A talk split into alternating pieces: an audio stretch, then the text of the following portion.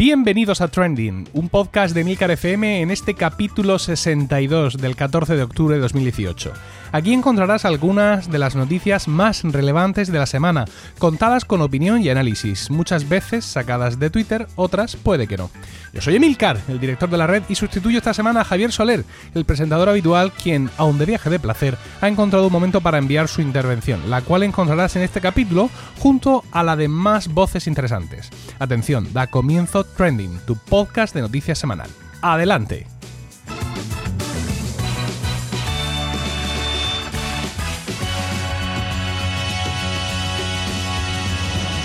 Y ya que estamos, vamos a empezar por Javier. El Día Mundial de la Salud Mental se conmemora todos los años el 10 de octubre con una campaña que busca concentrar la atención mundial en la identificación, tratamiento y prevención de algún trastorno emocional o de conducta destacado para cada año.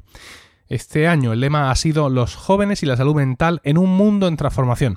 Pero no os entretengo más y os dejo con la intervención del jefe. Adelante, Javier.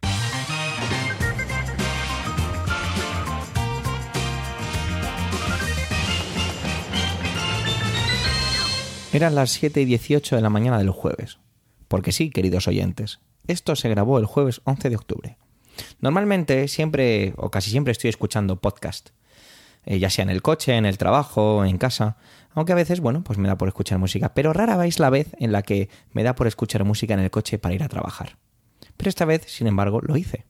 Moví el pulgar de manera casi random por la pantalla del iPhone dentro de la aplicación Spotify y le di al play mientras la receta de movimientos, acciones y ruidos se sucedían en el coche.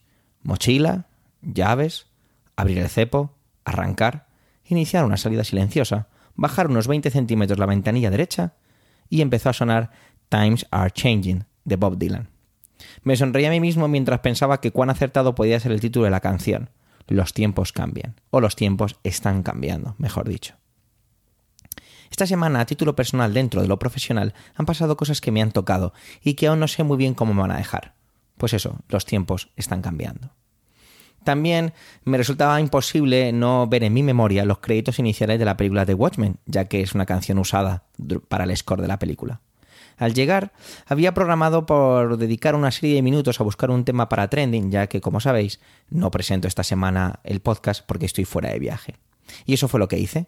El jueves por la mañana Twitter la verdad es que podías encontrar básicamente dos temas. O bien Operación Triunfo, o bien desastres meteorológicos varios por todo el globo. Habría que bucear más, ya que ambos trendings pues no me apetecían demasiado. Por otro lado estaba el vídeo viral en Twitter de una chica cantando una canción sobre los miedos, situaciones, contextos que viven las mujeres. Bueno, tampoco me animaba mucho a ello. Casi cuando se acababa el tiempo que podía destinar a la búsqueda durante la mañana, me topé con un tuit. La verdad es que no recuerdo el tuit, pero el hashtag era Día Mundial de la Salud Mental. Tuve que abandonar Twitter, como decía, para empezar mi jornada, pero de vez en cuando venía a mí la pregunta, ¿qué sé yo sobre la salud mental? Lo que al final ocurrió fue demoledor. Me venía un poco a la época, o me retrotraía a la época universitaria y recordaba las clases sobre el desarrollo del niño, pero bueno, ahí estaba aquello como muy vagamente, ¿no?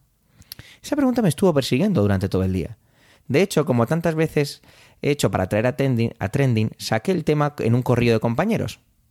¡Hey! Hoy es el día de la salud mental. Y en esta ocasión no se generó demasiado debate en la conversación. Más bien medias sonrisas, asentimientos, como una especie de disculpa y, barra o, pocas ganas de hablar sobre ello. Ya más tarde pude sentarme e intentar ponerme una máxima, ¿no? Imponérmela. Y era pues que intentar hacer lo que muchas veces dice este podcast, ¿no? Las noticias o la información sacada de Twitter. Y allá que fui. Tras un par de clics ya tenía delante algunas infografías muy interesantes. Os voy a contar los datos que enuncian y os dejo varios tweets en el momento del capítulo. La depresión es la tercera enfermedad más común en el mundo. Desde luego empezábamos muy fuerte. El 50% de las enfermedades mentales se producen antes de los 14 años. ¡Wow! El suicidio es la causa de 800.000 muertes al año y es la segunda en personas de 14 a 29 años. De repente, como una auténtica bofetada, mi cuerpo reaccionó. Es como si mi cuerpo, mi mente, mi yo, hubiera casi querido olvidar lo que había pasado hacía años. Mi primo Daniel se quitó la vida con 23 años. Era un enfermo mental y apenas sé nada de lo que pasó. Yo tenía 24 años cuando aquello ocurrió. Hacía años que no veía a mi primo. Fuimos muy, muy, muy buenos amigos cuando éramos pequeños. Muchos años al llegar al verano mis padres me mandaban a Málaga, donde él vivía, y nos pasábamos los veranos juntos, haciendo el qué? Pues cosas de niños, jugar. Daniel era, y cuesta decir era, era un niño listo, sensible y muy divertido. Tenía un grandísimo sentido del humor. Era el hijo pequeño de una familia de tres hermanos y un matrimonio roto de muy malas maneras. Nos pasábamos el verano haciendo pues eso, lo que decía hace un momento, jugar. Y ahora que empiezo a recordar más, creo que me estrené en el mundo del podcasting con él. Ya que cogíamos una grabadora que tenía mi abuelo de cassettes, esas grabadoras rectangulares que tenían un. que la gran mayoría de la grabadora era un altavoz, no sé si, si entendéis a lo que me refiero. Y se le podía enchufar unos micrófonos que creo que era a través de MIDI, y ahí hacíamos una especie de programa de radio. Cadena Eructo se llamaba el programa. Bueno, sí, es verdad, éramos muy maduros y os podéis imaginar cómo eran los efectos de las cortinillas de las diferentes secciones del programa. Me acuerdo que cogíamos, grabábamos canciones de la radio, incluso hacíamos entrevistas a mis abuelos. Quizá fue mi, inicio en el podcasting. Otros veranos nos los pasábamos en la playa de Alicante. Él se venía y recuerdo que de un año para otro de repente le vi totalmente diferente. No puedo hablar de ningún diagnóstico, era un niño. Yo era también un niño. Pero sí estaba diferente. Ya no sonreía tanto. Ya no tenía tanto humor. Como podéis imaginar, la importancia que le da a un niño de 12 años o de 13 años, pues aquello era ninguna. Pasaron varios años sin vernos y ya teníamos creo que unos 16 o 17 años cuando nos reencontramos. Recuerdo que al principio casi nos tratábamos como extraños y el hecho de hablar de videojuegos nos hizo romper la barrera que en ese momento nos había pues aparecido entre los dos. Pronto ya recordábamos nuestras dinámicas y éramos otra vez buenos amigos. Recuerdo perfectamente estar jugando a Tomb Raider 2 en el ordenador él tumbado a mi lado en el suelo y decirme, Javi, estoy enfermo. Actué de la peor manera posible, y es que lo ignoré. Ignoré a mi primo. Ignoré aquella llamada de atención. Y aquellos días juntos se acabaron y al despedirnos me regaló el juego, que aún conservo. De hecho, ahora mismo, cuando estaba terminando de escribir el guion, lo busqué, lo saqué de una caja que tengo de recuerdos y lo he puesto encima de la mesa. No volví a verle jamás con vida. Como dije al principio, con 26 años decidió quitarse la vida. Iba caminando por el colegio llevando a mis niños en la fila del autobús cuando mi móvil sonaba. Era una compañera. Decidí cogerlo. Antes había llamado a mi madre, pero no lo, cogí. Parecía raro que mi madre me llamara sabiendo que estaba trabajando. Mi compañera me dijo que llamara inmediatamente a mi madre. Y otra vino a llevarse a la fila de los niños. Mi madre me dijo que mi primo Daniel había muerto. Le pregunté cómo. Se ha suicidado, fue la respuesta. Llegué a casa. Subí a la guardilla. Cogí el videojuego que ahora vuelvo a sostener en mi mano y lloré. En el entierro alguien dijo, pero si solo tenía depresión. Y mi padre creo que contestó algo así como, algo más que suficiente para un niño. No soy una persona que suele dar consejos, pero os pido en este pequeño rincón que me da el mundo, por favor, no hagáis aquello que hice yo. No ignoréis una llamada de atención. En España el panorama político ha cambiado mucho en muy poco tiempo y eso da, afortunadamente, para que algunas noticias parezcan repetirse. El pasado 8 de julio participé en Trending para explicar el nuevo permiso de paternidad de 5 semanas que se ponía en vigor con la aprobación de los presupuestos generales del Estado para 2018 y que, por cierto, todavía estoy disfrutando en su versión a jornada partida. Y hoy, de nuevo, tenemos el tema. Tenemos a José Antonio para hablarnos de las novedades al respecto que incluye la propuesta de presupuestos para 2019 acordada por el PSOE y Podemos. Adelante, José Antonio.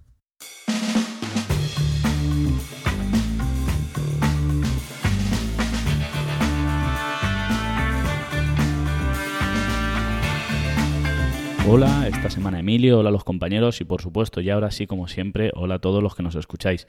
Esta semana quería hablaros sobre conciliación familiar. Y es que dentro del acuerdo para los presupuestos, además de la subida del salario mínimo interprofesional a 900 euros, se ha acordado un nuevo permiso de paternidad que ahora ascendería a cinco semanas.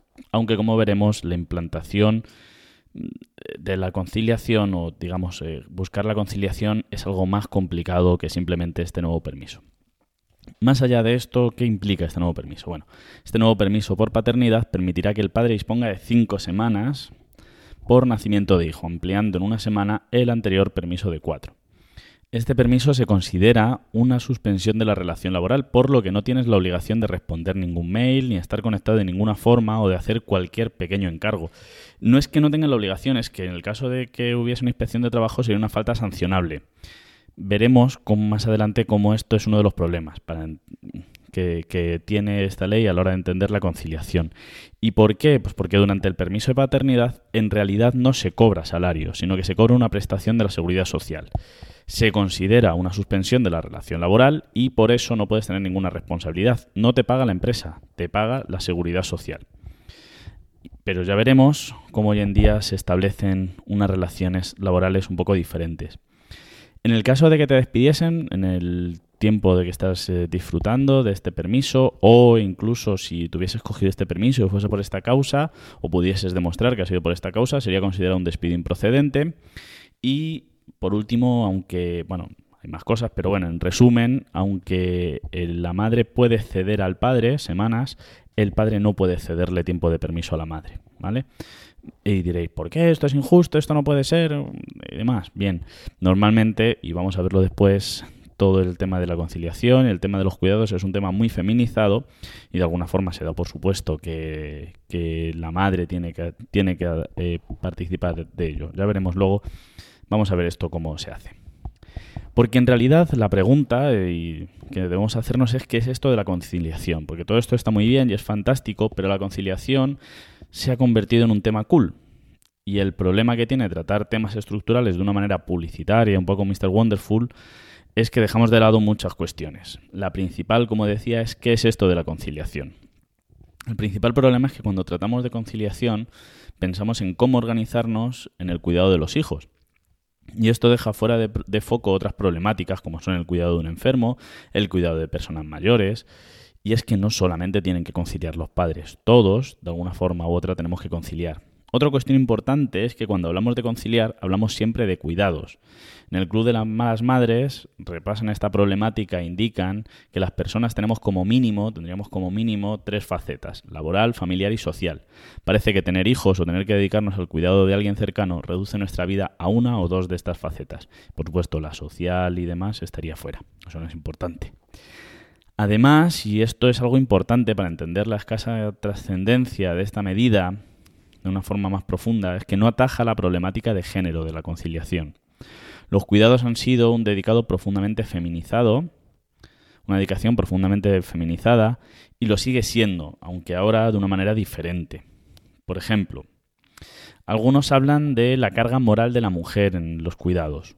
Lo que se señala es que los hombres cada vez tienen una mayor participación en aspectos relativos al cuidado. Cuando hablamos del cuidado, poner una lavadora, hacer la comida, duchar a los niños, forma parte de esto de los cuidados que, que tenga ropa limpia para ponerte por las mañanas, estas cosas, ¿no? Pero lo que se señala es que la organización recae en la parte femenina, es decir, los hombres somos ejecutantes, pero las mujeres se encargan de organizar y además de organizar, de ejecutar. Esto supone que al ser la que organiza, tiene una mayor responsabilidad. Pensemos en esto dentro de un organigrama de una empresa. El responsable, tu jefe, organiza el trabajo, pero no ejecuta ese trabajo. De alguna forma, su responsabilidad es organizar, que se cumplan los plazos, resolver cualquier imprevisto. Tú tienes un problema y vas a tu jefe. Oye, pues ha pasado esto, ¿qué hacemos? Y es él el que tiene que dar la solución. Y esto supone un mayor estrés, una mayor carga. De hecho, normalmente tu jefe, el que organiza, tiene un mayor sueldo y demás, ¿no? En el caso de las mujeres es igual. Pero en el caso del. Pero en este caso no solamente es que organicen, sino que también son las encargadas de ejecutar. Probablemente muchos no reconozcáis, muchas veces es el problema de estos temas. No, en casa esto no es así y seguramente, esto es genial, que esta imagen no case con vosotros. En realidad lo que estamos hablando es de tendencias e ideas sociales. De hecho, esta idea está tan implantada que aunque fastidie, los compañeros entienden que la mujer se acoja al permiso de maternidad. O sea, todos entendemos que si una mujer tiene un hijo, pues hombre, pues tiene que coger el permiso de maternidad, incluso que pide una reducción de jornada por lactancia, incluso una reducción de jornada por la crianza de los hijos. Y es que uno de los verdaderos factores que influyen en eso que se ha llamado el techo de cristal de las mujeres es la maternidad. está muy claro que, el hecho de ser madre implica eh, una mayor, una menor eh, un menor éxito social, un menor éxito laboral, perdón. Sin embargo, cuando un hombre se acoge a este derecho, se llega a ver como una falta de compromiso con la empresa, como un cierto desinterés. Seguimos creyendo de esta manera que los cuidados es una responsabilidad femenina, ¿vale? ¿Por qué es tan difícil en España? ¿no? Sería otra pregunta. ¿Por qué en nuestro país parece que esto es tan difícil? Y algunos datos pueden, de alguna forma, hacernos ver cuál es la realidad de esto de la conciliación. España y los países del sur de Europa tienen la menor tasa de natalidad de la zona euro y se tienen hijos a una edad más avanzada. España y los países del sur de Europa tienen una de las menores tasas de movilidad y mayor tiempo de permanencia en una misma vivienda. Es decir, para nosotros es es importante, es por ejemplo en España es muy común que en los barrios pues los hijos sigan viviendo, ¿no? Incluso aunque los hijos asciendan socialmente. Por ejemplo, pasa, pasa en Madrid, en ciertas ciudades, lo que ahora son ciudades que fueron dormitorio en su momento, que en primer lugar habitadas por eh, una mayor clase obrera, muchos de los hijos de esa clase obrera, aunque ascienden socialmente, siguen viviendo cercanos, en otros barrios diferentes, crecen, se desarrollan, pero viven cerca. En realidad, ¿qué es lo que pasa en los países del sur de Europa? Es que la importancia de la familia ha relegado estos cuidados al ámbito familiar, mientras que en otros países del entorno lo resuelve o el mercado o el estado de bienestar. Por ejemplo, yo ahora mismo estoy viviendo en Aragón y se impuso por ley el periodo de adaptación de los niños en la guardería. Es decir, el primer mes o los primeros días se realiza una adaptación en la que los menores van, pues primero un par de horas o tres, se quedan un día a comer, pero no todos. Eh, poco a poco lo que hacen es que se adaptan a ese cambio. Para los niños la guardería es en realidad es un poco traumático. Tenemos que tener en cuenta que los niños la percepción del tiempo, del espacio es muy diferente a la nuestra. Y se deben poner por ley porque la gente eh, no podía hacerlo se, les ha tenido que obligar de alguna manera, aunque era por el beneficio del menor. Y la gente, pues ha habido muchas quejas y la gente se tiene que organizar, pues muchas veces tirando de los abuelos, porque es que si no casi que era imposible. A los profesores también se nos acusa muchas veces de no hacernos cargo de los menores durante todas las horas que implica una jornada laboral. Pero es que no somos monitores de tiempo libre y de hecho no podemos serlo. Yo no puedo estar en un momento evaluando a mis alumnos y a los cinco minutos ponerme a organizar juegos y demás. Puedo organizar juegos en el ámbito de la clase. Esto no quiere decir que construya una buena relación, que conecte con los alumnos, que genere un ambiente de confianza.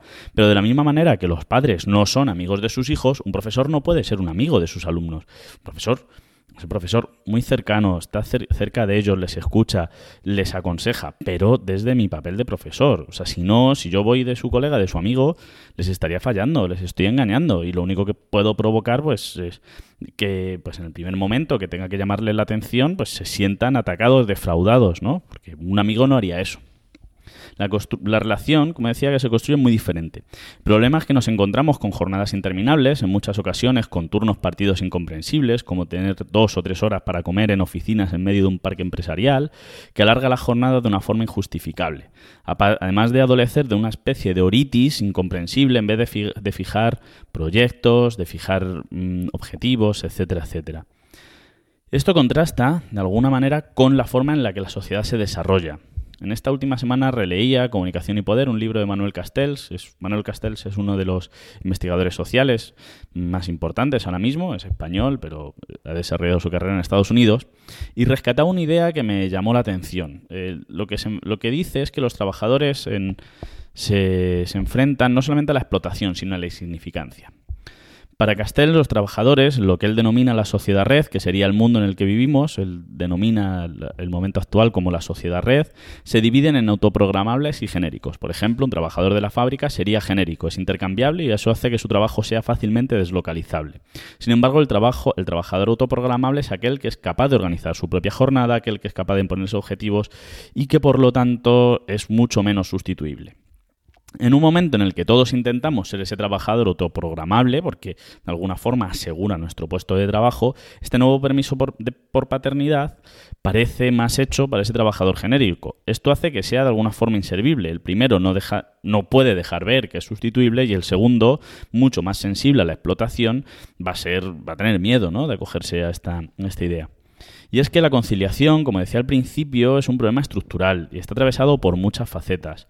Y la lucha por la conciliación implica de alguna forma una lucha por una nueva idea social, de algún, modo. Muchas gracias a todos. Que una obra de un artista callejero como Banksy acabe en una sala de subastas de arte como Sotheby's podría definirse como la quinta esencia del capitalismo. pero lo que sucedió a continuación te sorprenderá. Adelante, Manuel.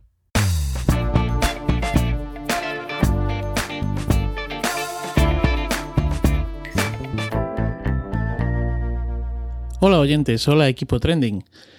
El pasado viernes 5 de octubre tuvo lugar un hecho insólito en el mundo del arte y las subastas artísticas, y es que la prestigiosa y afamada casa de subastas Sotheby's de Londres subastaba una obra en papel del artista callejero Banksy.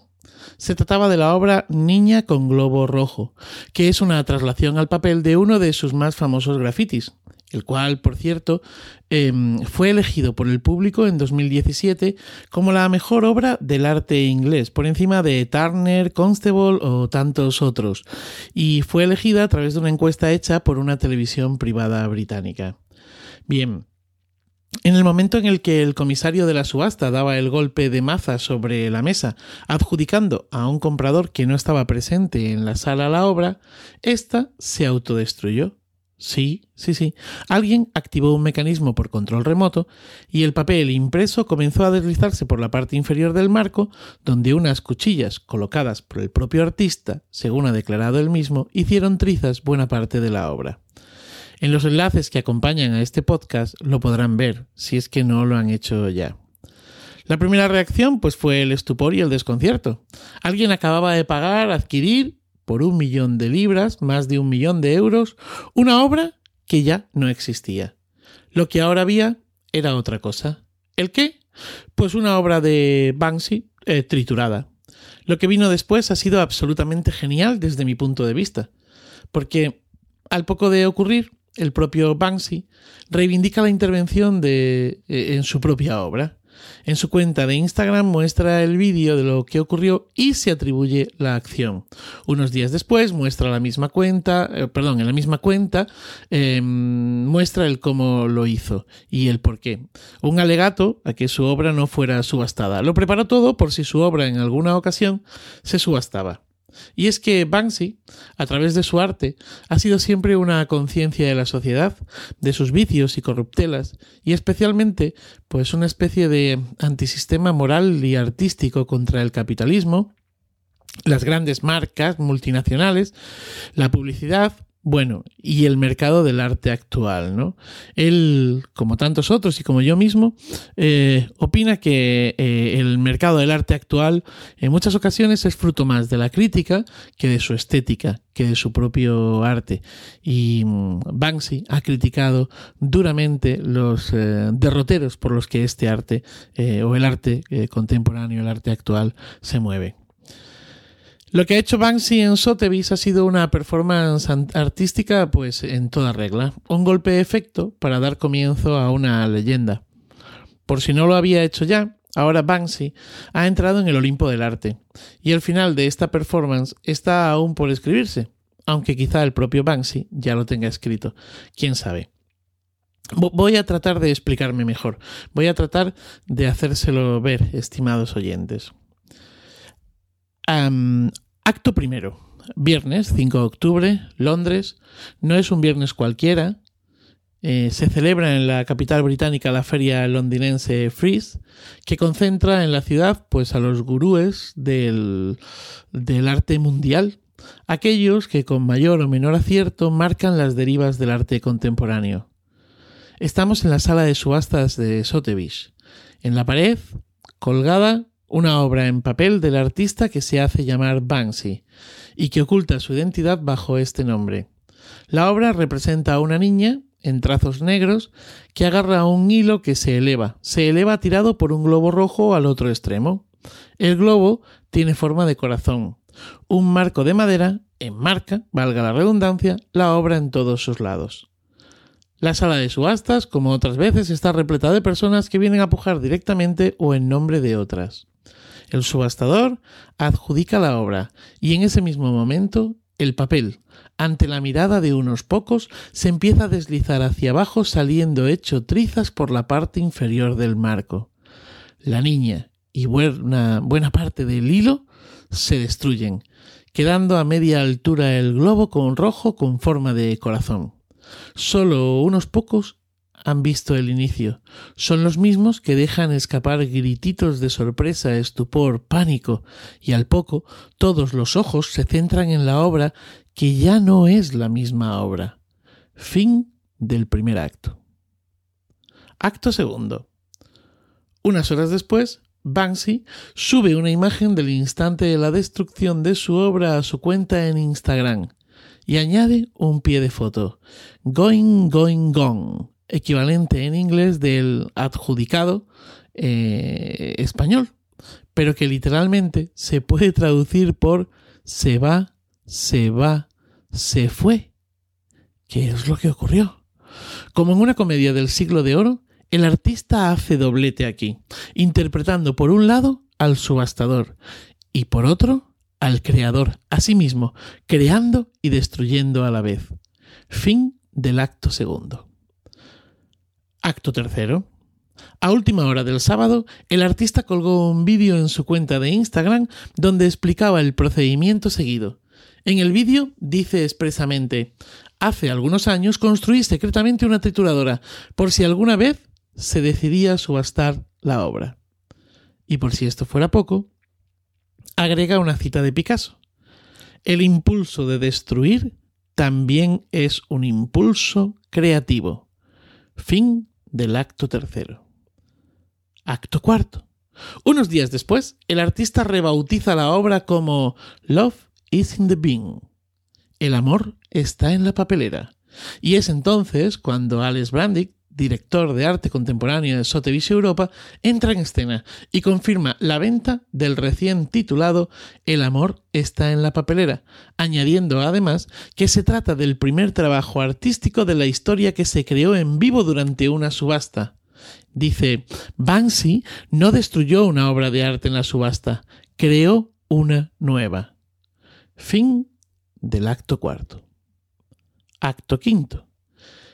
Este fin de semana, la obra ha estado expuesta en Londres, en la propia Sotheby's, y a la expectación que ha generado la misma se une que, según una página especializada en tasación de obras de arte, ésta habría duplicado su valor. La persona que la compró entra en escena. Se trata de una mujer coleccionista de arte y cuya identidad, como la del propio Banksy, sigue oculta. Esta mujer afirma, cuando el martillo bajó la semana pasada y la obra se destruyó, entré en shock. Pero después empecé a darme cuenta de que me había hecho con un pedazo de historia del arte. Acto sexto. No les puedo decir mucho más. Es que no está escrito. Solo Banksy puede saber de él. A modo de epílogo final, diré que son muchas las dudas que ha generado esta acción artística. En primer lugar, la implicación del propio artista en la destrucción de su obra. ¿Quién activó la trituradora? Algunos de los presentes comentan eh, que los guardias de seguridad expulsaron de la sala a un hombre de aspecto parecido a Robert, eh, Robin eh, Gunningham. Este señor, este artista de Bristol, que es grafitero, se hace llamar Nanja, 3D es el nombre que recibe también dentro de la agrupación musical Massive Attack, fue identificado por la prensa británica como Banksy en 2008, aunque él siempre lo ha negado sus relaciones públicas, las relaciones públicas de Banksy, Joanna Brooks, al ser preguntada por, por, esta cuestión, se negó a confirmar si Banksy estaba presente en la subasta o si fue otra persona quien puso en marcha la trituradora. En segundo lugar, Cabe preguntarnos por el papel que jugó la propia casa de subastas, y es que esta obra no estaba incluida en la lista de precios difundida por Sotheby's de la sesión del viernes 5 de octubre, algo que es nada o poco eh, habitual. Además, la obra de Banksy, fue eh, o salió a la venta eh, al final de la subasta, es decir, cerró la subasta, lo que eh, aumentaba su efecto dramático y permitía a la casa, a Sotheby's, haber hecho caja anteriormente. Pues está claro que tras un incidente como este, la conmoción sería tal que la casa tendría que cerrar la actividad del día.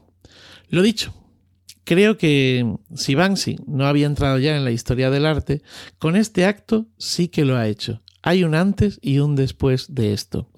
Y para aquellos que se estén preguntando qué valor tiene eh, pues una obra triturada o, por qué comprar una obra eh, triturada, yo creo que eh, la respuesta está en la afirmación que, dice la, la, persona que compró, ¿no? Y es eso de me había hecho con un pedazo de la historia del arte. Feliz día y feliz vida.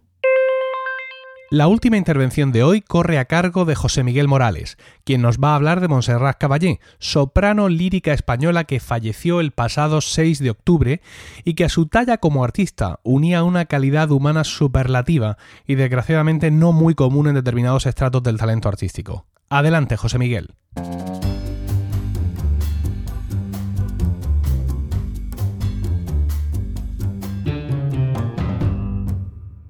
Hola a todos. Las últimas semanas han resultado terribles para los amantes de la música vocal en casi todas sus vertientes. A las muertes de Aretha Franklin y de Charles Aznavour se unía esta semana pasada la de la gran diva catalana Montserrat Caballé. Como amante de la música antigua, para mí Vivaldi ya era un hippie peligroso. No puedo decir que me considerara un fervoroso seguidor de su carrera, pero aún así reconozco que sus logros operísticos merecen todo nuestro respeto.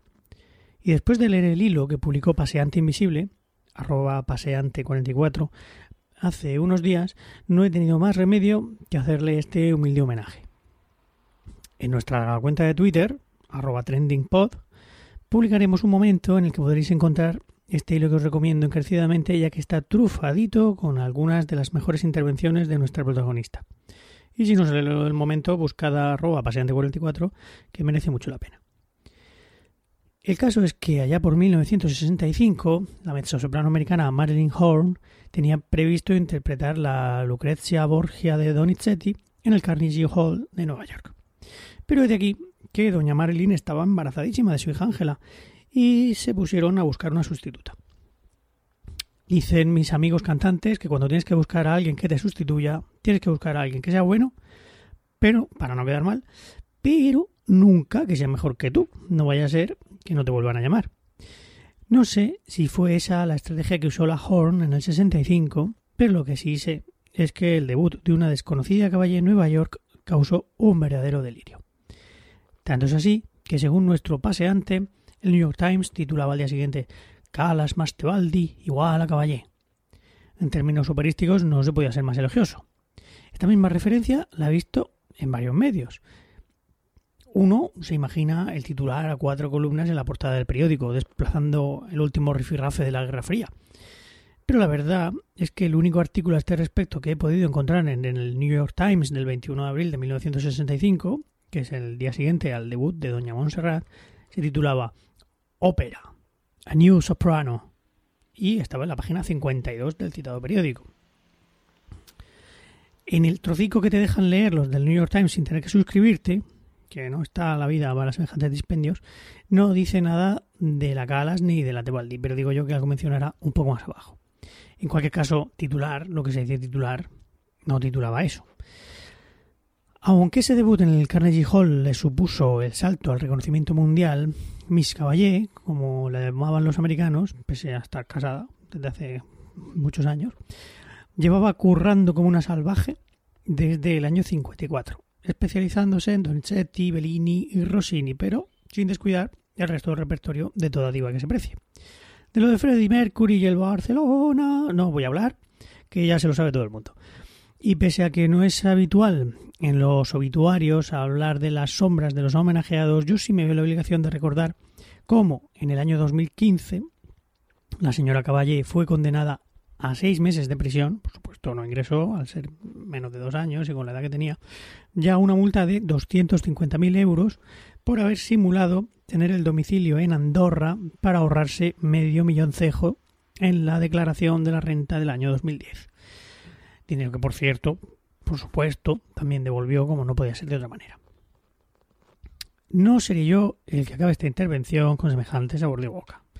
Monserrat Caballé ha sido sin duda la gran soprano española del siglo XX y más allá de sus excepcionales dotes vocales, todos los que la conocieron afirman que también era excepcional como persona. Desde luego, siempre que tenía oportunidad, demostraba que no le importaba lo más mínimo reírse de sí misma.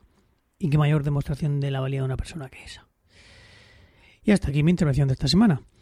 No dejéis de ver alguno de los vídeos del hilo, del hilo de paseante invisible porque merecen mucho la pena, de verdad. Muchas gracias por haber llegado hasta aquí y hasta pronto. Hemos llegado al final de este sexagésimo segundo capítulo de Trending. Gracias por el tiempo que habéis dedicado a escucharnos. Tenéis los medios de contacto y toda la información y enlaces de este episodio en emilcar.fm barra trending, donde también podréis conocer los demás podcasts de la red.